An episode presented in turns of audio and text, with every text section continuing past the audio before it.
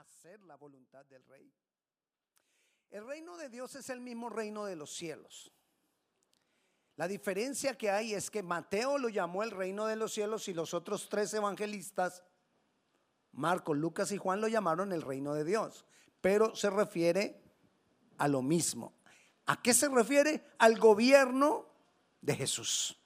Eso es el reino de Dios, el gobierno de Jesús. Y ese gobierno de Jesús se manifiesta, uno, sobre nuestras vidas. Y dos, más allá. Cuando venga por segunda vez el Señor Jesucristo, se manifestará sobre los gobiernos, sobre las naciones, sobre todo imperio, sobre toda potestad. Entonces se manifiesta de dos maneras, uno en nuestras vidas y otro sobre las naciones, gobiernos y reinos. Vamos a mirar, vamos a comenzar hablando con dos pasajes que parece que hubiera contradicción en esos dos pasajes. Pero entre esos dos pasajes, le, digo de una vez, no hay contradicción, sino que más hay es una importantísima aclaración. Y quiero que leamos Marcos capítulo 16, versículo del 17 al 18. Y estas señales seguirán a los que creen. En mi nombre echarán fuera demonios, hablarán nuevas lenguas, tomarán en las manos serpientes y si vivieren cosa mortífera no les hará daño. Sobre los enfermos pondrán sus manos y sanarán. Qué bendición. Esas señales. Esas señales son para quienes, dice ahí, para los que creen. Esas señales son para nosotros. Esas señales son para mí, yo que creo. Echar fuera demonios. ¿Qué más? Sanar a los enfermos. Hablar en lenguas. Comer cosas mortíferas y no nos pasa nada. Es decir, adiós daño de estómago. Esas señales seguirán a los que creen. Qué bendición poder hacer todo eso. Pero mira lo que dice Mateo 7, el versículo 22.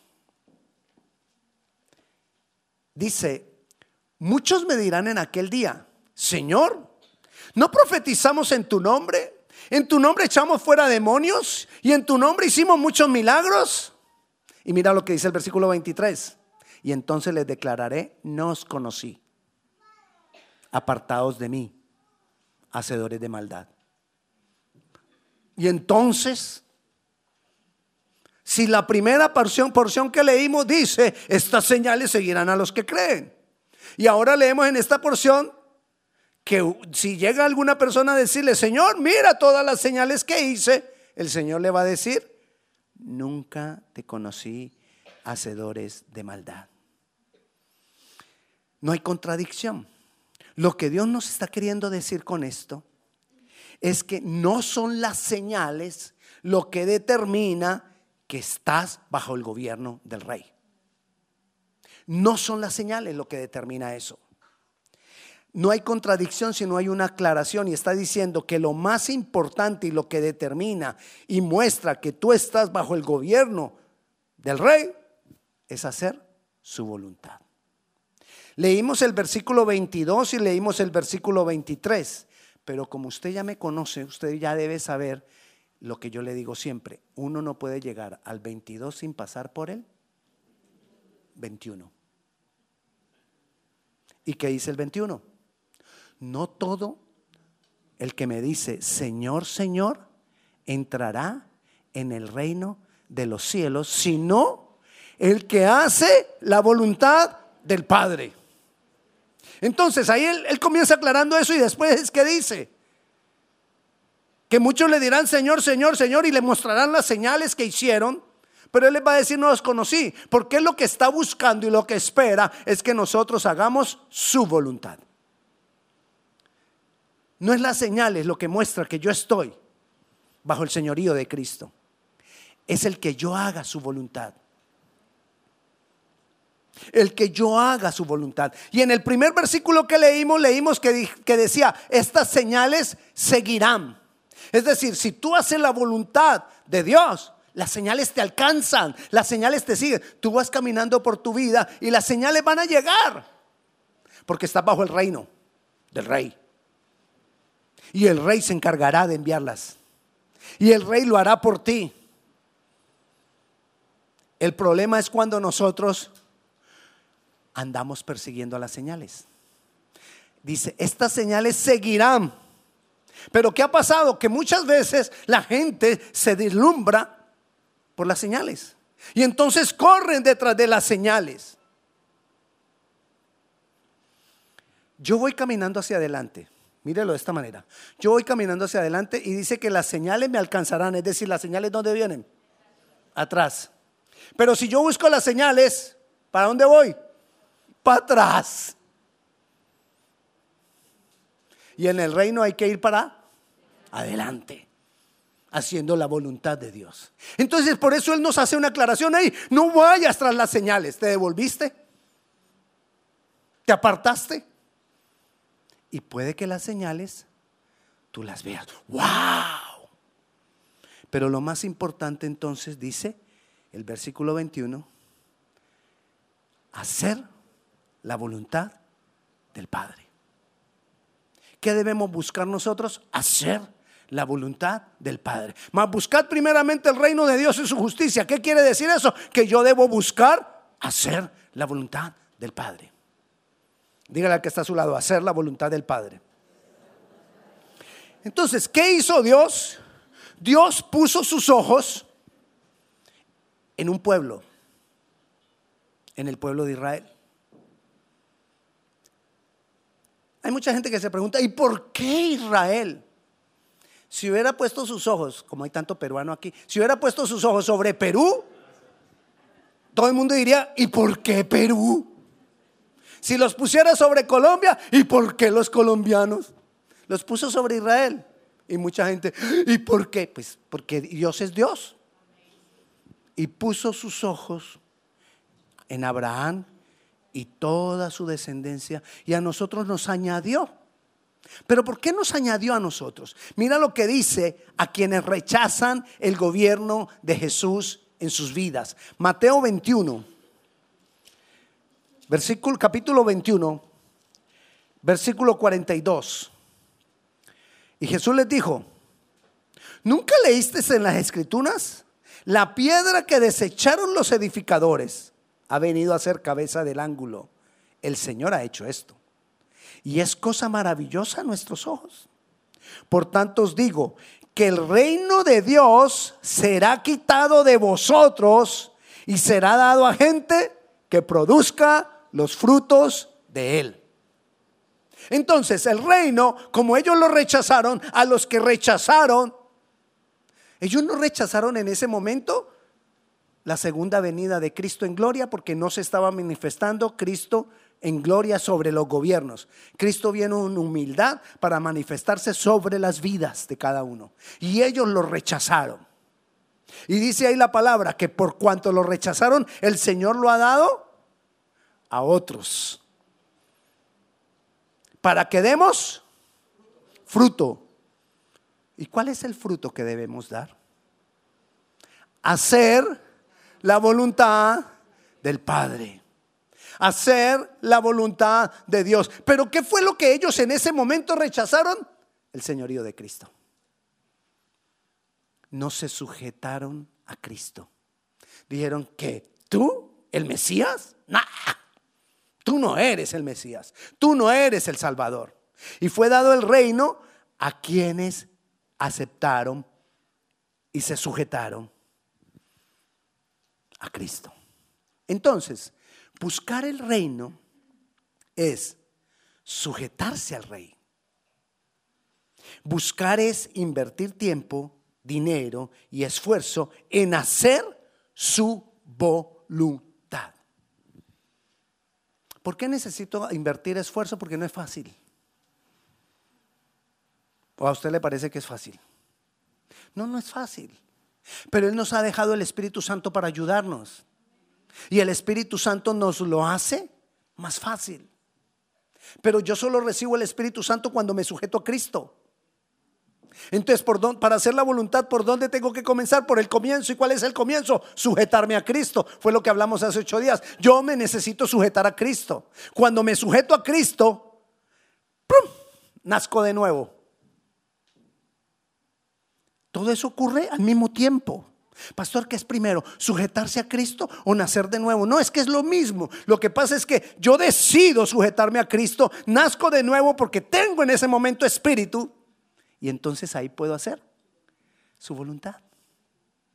Esas tres cosas, sujetarse, nacer de nuevo y hacer la voluntad de Dios, están juntas. Van juntas. No las puedo ni separar. Porque si yo me sujeto a Cristo, voy a tener el Espíritu. Y si tengo el Espíritu, voy a hacer su voluntad. Tengo que asegurarme. Necesito asegurarme. Mira lo que dice Mateo capítulo 13, versículo 44.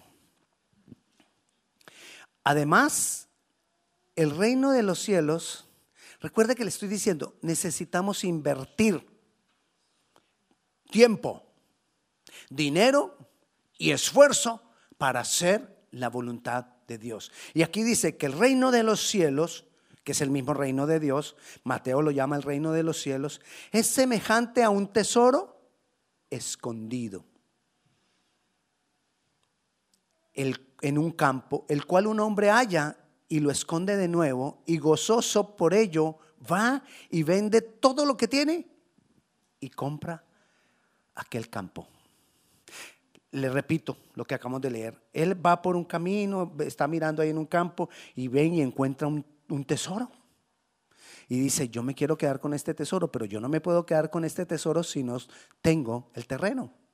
Entonces entierro el tesoro, voy, vendió todo lo que tenía y compró el terreno para quedarse con el tesoro. ¿Qué vendió? ¿Qué estamos dispuestos nosotros a dar por hacer la voluntad de Dios? ¿Qué esfuerzo? Porque ahí hay tesoros en el reino de Dios. En el reino de Dios hay llaves, hay secretos y hay tesoros. Ahí están. Pero ¿por qué nosotros muchas veces no podemos ver las señales? Porque no conocemos las llaves, los secretos y los tesoros. Y como no conocemos las llaves, los secretos y los tesoros del reino, no vemos muchas veces las señales. ¿Y qué nos está diciendo ahí el Señor? Que nosotros debemos esforzarnos. Dice el versículo 45, también el reino de los cielos es semejante a un mercader que busca buenas perlas. ¿Que qué hace? Busca, busca, busca ¿Estás buscando el reino? ¿Estás buscando hacer la voluntad de Dios? Porque si no estás buscando hacer la voluntad de Dios, no estás buscando el reino. Y un día nos vamos a ver frente al rey, todos. ¿Y qué le vamos a decir? Ay, no, lo que pasa es que no tenía tiempo. ¿Será que es una disculpa? Ay, no, mira que es que yo tenía muchas situaciones difíciles, muchos problemas en mi vida. ¿Será que eso es suficiente? El reino tiene llaves, secretos y tesoros y los tendrán los que den fruto en el reino. Es decir, quienes hagan su voluntad. Hay que luchar por eso. ¿Cómo yo hacer su voluntad? Primero, necesito comenzar por donde se comienza. ¿Y por dónde se comienza? Por el principio. Voy a comenzar por el principio. ¿Y cuál es el, el, principio? Una nueva manera de pensar. Si yo no cambio mi manera de pensar, no voy a poder hacer la voluntad de Dios. Mi mayor obstáculo para hacer la voluntad de Dios es mi manera de pensar. Mi, manera de pensar de acuerdo al mundo. Mi manera de pensar de acuerdo al sistema mi manera de pensar de acuerdo a lo que nos manipula. Mi manera de pensar a lo que nos plantea el mundo y el sistema que nos han creado, nos han creado una cantidad de necesidades y nosotros no las creemos. ¿Usted no ha visto cómo muchos niños de nuestros niños piden algo? Papá, necesito. Y ahí dice, tal juguete, necesito. Y es un juguete. Pero ellos lo necesitan porque ya se van acostumbrando que esas son sus necesidades. Y crecen y nosotros crecimos quizás creyendo que esas son nuestras necesidades. Y esas no son nuestras necesidades. Rico el televisor, lo uso mucho, me relajo viendo televisión. Pero eso no suple mis necesidades. Ni el celular. Lo disfruto. Pero eso no suple mis necesidades. El iPad, el computador. Eso no suple mis necesidades. Entonces yo te necesito cambiar una manera, cambiar mi manera de pensar para poder hacer la voluntad de Dios. ¿Y cómo hago, pastor, para cambiar mi manera de pensar? Ah, no, te toca volver a nacer. Te toca volver a nacer. Y eso fue lo que le dijo Jesús a Nicodemo. Leámoslo en Juan, capítulo 3. Mira lo que le dice Juan a Nicodemo. Ah, pero ¿quién era Nicodemo? Nicodemo era uno de los duros de las escrituras un duro de las escrituras era, era uno de los maestros, uno de los conocedores de las escrituras. Y viene y mira lo que le dice Jesús a este hombre. Había un hombre de los fariseos que se llamaba Nicodemo, un principal entre los judíos. Este vino a Jesús de noche y le dijo, ¿por qué vino de noche? Para que nadie lo viera. Porque si se relacionaba con Jesús, ya los demás le iban a empezar a señalar. Así como cuando nosotros no queremos mostrar que vamos a un grupo de oración. Así como cuando nosotros no queremos decir que todavía no voy a decir que yo voy a la iglesia, todavía no, más adelante. No les voy a decir todavía a mis compañeros de trabajo que yo voy a la iglesia. No les voy a decir a los compañeros del equipo que voy a la iglesia. No les voy a decir yo no sé a quién o a los vecinos que yo voy a la iglesia. Más adelante cuando esté más. Bueno, así hizo Nicodemo. Este vino a Jesús de noche y le dijo, rabí, sabemos que has venido de Dios como maestro, porque nadie puede hacer estas señales que tú haces si no está Dios con él, si no hace la voluntad de Dios. Mira lo que le estaba diciendo Nicodemo, yo en ti veo el fruto, yo en ti veo las señales, yo en ti veo todo. Respondiendo Jesús le dijo, de cierto, de cierto te digo, que el que no naciere de nuevo no puede ver el reino de Dios. Y Nicodemo, que conocía las escrituras y todo, pero tenía su mente absorbida por el sistema del momento, le dice, ¿cómo puede hombre nacer siendo viejo? ¿Puede acaso entrar por segunda vez en el vientre de su mamá y volver a nacer? Era como para darle un coscorrón a, Nicodemo. Sí, él lo estaba manejando todo desde su perspectiva de su mente. Y nos da risa. Pero créame, nosotros somos iguales. Que hay tantas cosas espirituales que no las entendemos. ¿Por qué? Porque necesitamos cambiar nuestra manera de pensar. Y nuestra manera de pensar cambio, nuestro cambio en la manera de pensar comienza con nacer de nuevo. ¿Y qué es nacer de nuevo? Que en nosotros haya espíritu. Es nacer espiritual.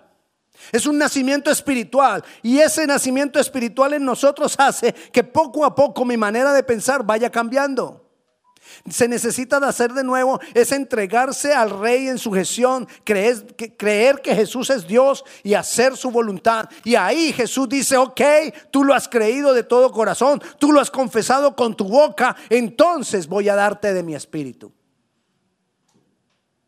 Y nos capacita, nos prepara y pone en nosotros espíritu para Él sellarnos con el espíritu de Él. Y que nosotros podamos tener una comunión con Él Todo eso es parte del reino de Dios. Todo eso es parte del reino de los cielos. Es de esa manera y de, esa la única manera en que el reino de los cielos ha venido a nosotros. No por señales. ¿Cuáles son podrían ser las señales de hoy? Ah, que voy a la iglesia. Jesús, Jesús, pero yo iba a la iglesia. Y oré por los vecinos a veces. Pero si tú no has nacido de nuevo, si tú no tienes el deseo en tu corazón de hacer la voluntad de Dios, revisémonos. Porque quizás estamos viviendo solo por señales. Señales. Señales. Respondiendo Jesús le dijo a Nicodemo, versículo 5, de cierto, de cierto te digo que el que no naciere de agua y del Espíritu no puede entrar en el reino de Dios. Nacer espiritualmente, nacer espiritualmente, nuevo nacimiento, tener a Jesús, haber decidido que Jesús es, es, Dios, creo que Jesús es Dios y me entrego completamente a Él. Me sujeto a Él primero. Entonces, nacer de nuevo. Segundo, tomar la decisión de sujetarme a Él. Y tercero, hacer su voluntad. Esas tres cosas determinarán en tu vida el reino de Dios. Y cuando el reino de Dios está determinado en tu vida, camina, avanza hacia adelante. Y las, señales te seguirán. Las señales te alcanzarán. Tú no, no, necesitarás correr tras las señales. Tú no necesitarás correr tras los milagros. Las señales, los milagros llegarán. Llegarán en el momento indicado, en el momento preciso, cuando menos lo esperamos. Porque el rey nos cubre, porque el rey no vela por nosotros. Es un reino real que no lo vemos con nuestros ojos carnales, pero es un reino real. Y es un reino que se manifiesta en lo material. Es un reino que trae todas las promesas y las cumple sobre los que habitan el reino. Y habitar el reino no es un lugar. Habitar el reino es una condición. En mi condición, en mi relación con Jesús. En mi condición, en, la relación con el rey. El nuevo nacimiento viene con la aceptación del señorío del rey. Cuando yo me humillo y decido sujetarme a Él, nazco espiritualmente y empieza ese proceso de cambio en mi manera de pensar. Y en la medida que lo busco más y más, mi manera de pensar va cambiando más y más. Y es un, y es un proceso. Es un proceso donde eso, el mismo proceso me va llevando hacer la voluntad de Dios. Cosa que ojo no vio, ni oído oyó, son las que Dios tiene reservadas para los que le aman. ¿Y quiénes son los que le aman? Los del reino. ¿Y cuáles son las cosas que ojo no vio ni oído yo? Las llaves, los secretos. ¿Y cuál otra le dije?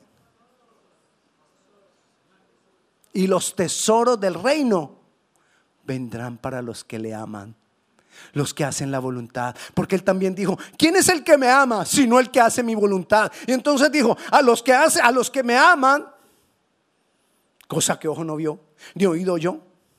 Es decir, lo que me habilita a mí para poder ver las cosas del reino, porque este reino no se ve físicamente. Y lo que me habilita para ver las cosas del reino y poder caminar en ellas es las tres cosas que le he dicho. Nacer de nuevo, mantenerme sujeto al rey y hacer su voluntad. Lo demás vendrá por añadidura. Añadidura es lo que llaman en Bolivia chapa. En Colombia, ñapa. En Perú, yapa. En Centroamérica, bandeja. vendaje. Es decir, bandeja no, vendaje. Vendaje. La ñapa, la añadidura. Pero ese no es el reino, las señales no es el reino. Las señales es lo que el reino nos da. El reino es tener a Jesús acá. El reino es estar sujetos a Él. El reino es hacer su voluntad. Ese es el reino en nosotros. Y Él se encarga del resto. Buscad primeramente el reino. Y sabe que en estas tres cosas que le he hablado no hay cómo cortar camino. No hay forma, no hay cómo obtener una cosa de las tres que le he hablado. No hay cómo obtener una cosa sin obtener las otras. Yo no puedo hacer la voluntad de Dios si no he nacido de nuevo. Porque no estoy habilitado para hacerlas. Porque ni siquiera voy a entender qué es hacer la voluntad. No voy a entender nada del reino si no he nacido de nuevo. No voy a poder hacer su voluntad si yo no estoy sujeto a Él. ¿Qué nos está diciendo hoy? Jesús, aquí estoy. Yo no sé cuántos de ustedes han entregado su vida al Señor Jesucristo, quizá todos. Pero la pregunta es, ¿yo he nacido de nuevo? ¿Yo estoy caminando mi vida sujeto al Rey? Mi deseo, mi prioridad es hacer la voluntad de Dios. ¿O eso lo he dejado cuando tenga tiempo? Si puedo. Algunos decimos, cuando estamos jóvenes decimos, más adelante, cuando esté más viejo. Porque a veces creemos que el reino es para los viejos, que Dios es para los viejos.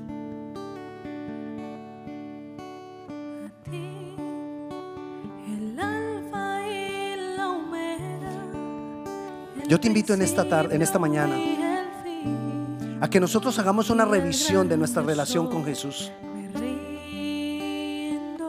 Y que verdaderamente tomemos la decisión. Si no lo hemos hecho, tomemos la decisión hoy. Y si ya lo hicimos, confirmemos esa decisión. Jesús, tú eres Dios. Jesús, tú eres mi Señor. Hoy tomo la decisión de sujetarme a ti. Hoy tomo la decisión de que mi vi, en mi vida hacer tu voluntad. Pongámonos de pie. Y digámoslo, digámoselo de todo corazón. Es algo personal entre tú y Dios.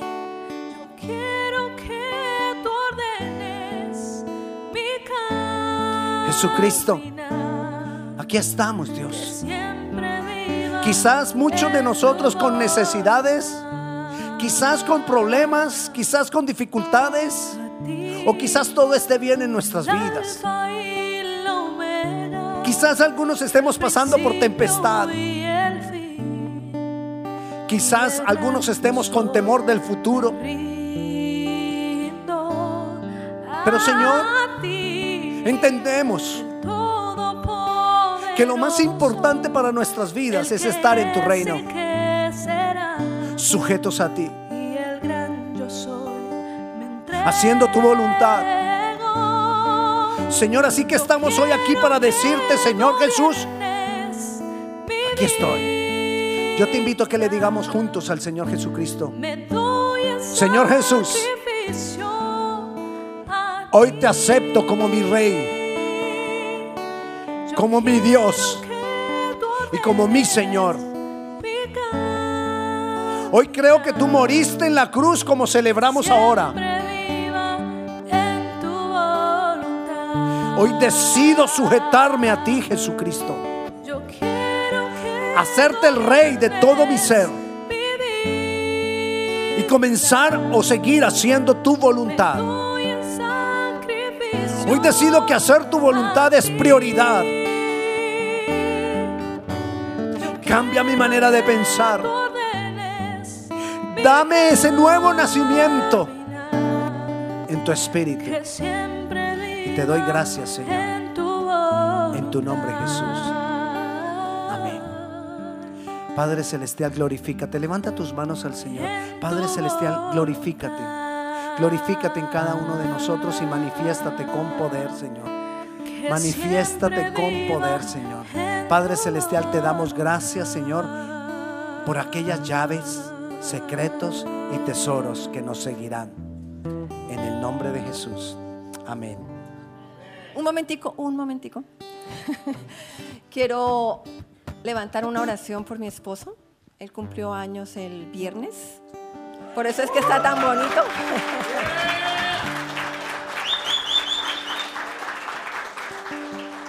Solo quiero que extendamos sus manos hacia Él. Vamos a, hacer, vamos a hacer una oración por Él. Señor, te damos gracias, Padre Celestial. Te bendecimos, Señor. Padre, te damos gracias por la, por la vida de mi esposo, del pastor Víctor, Señor. Padre, oramos, Señor, para que tú lo llenes de sabiduría, para que tú le des muchos años más de vida, Señor. Y junto con esos años, Señor, tú multipliques sus fuerzas, Señor. Padre, que tu sabiduría, Señor, siempre lo acompañe, Señor. Padre, gracias por tu fidelidad, gracias por tu amor, Señor. Y Padre Celestial, yo te pido que tú concedas esos años llenos de salud y de vigor, Señor, como dice tu palabra, Señor, que nosotros estamos siempre en sana, en sana vejez, Señor. Gracias, Señor, porque tú eres grande, porque tú eres misericordioso, Señor. Lo bendecimos, Señor, en el nombre de Jesús. Amén y amén. Happy birthday to you. Happy birthday to you. Happy birthday, Pastor Víctor.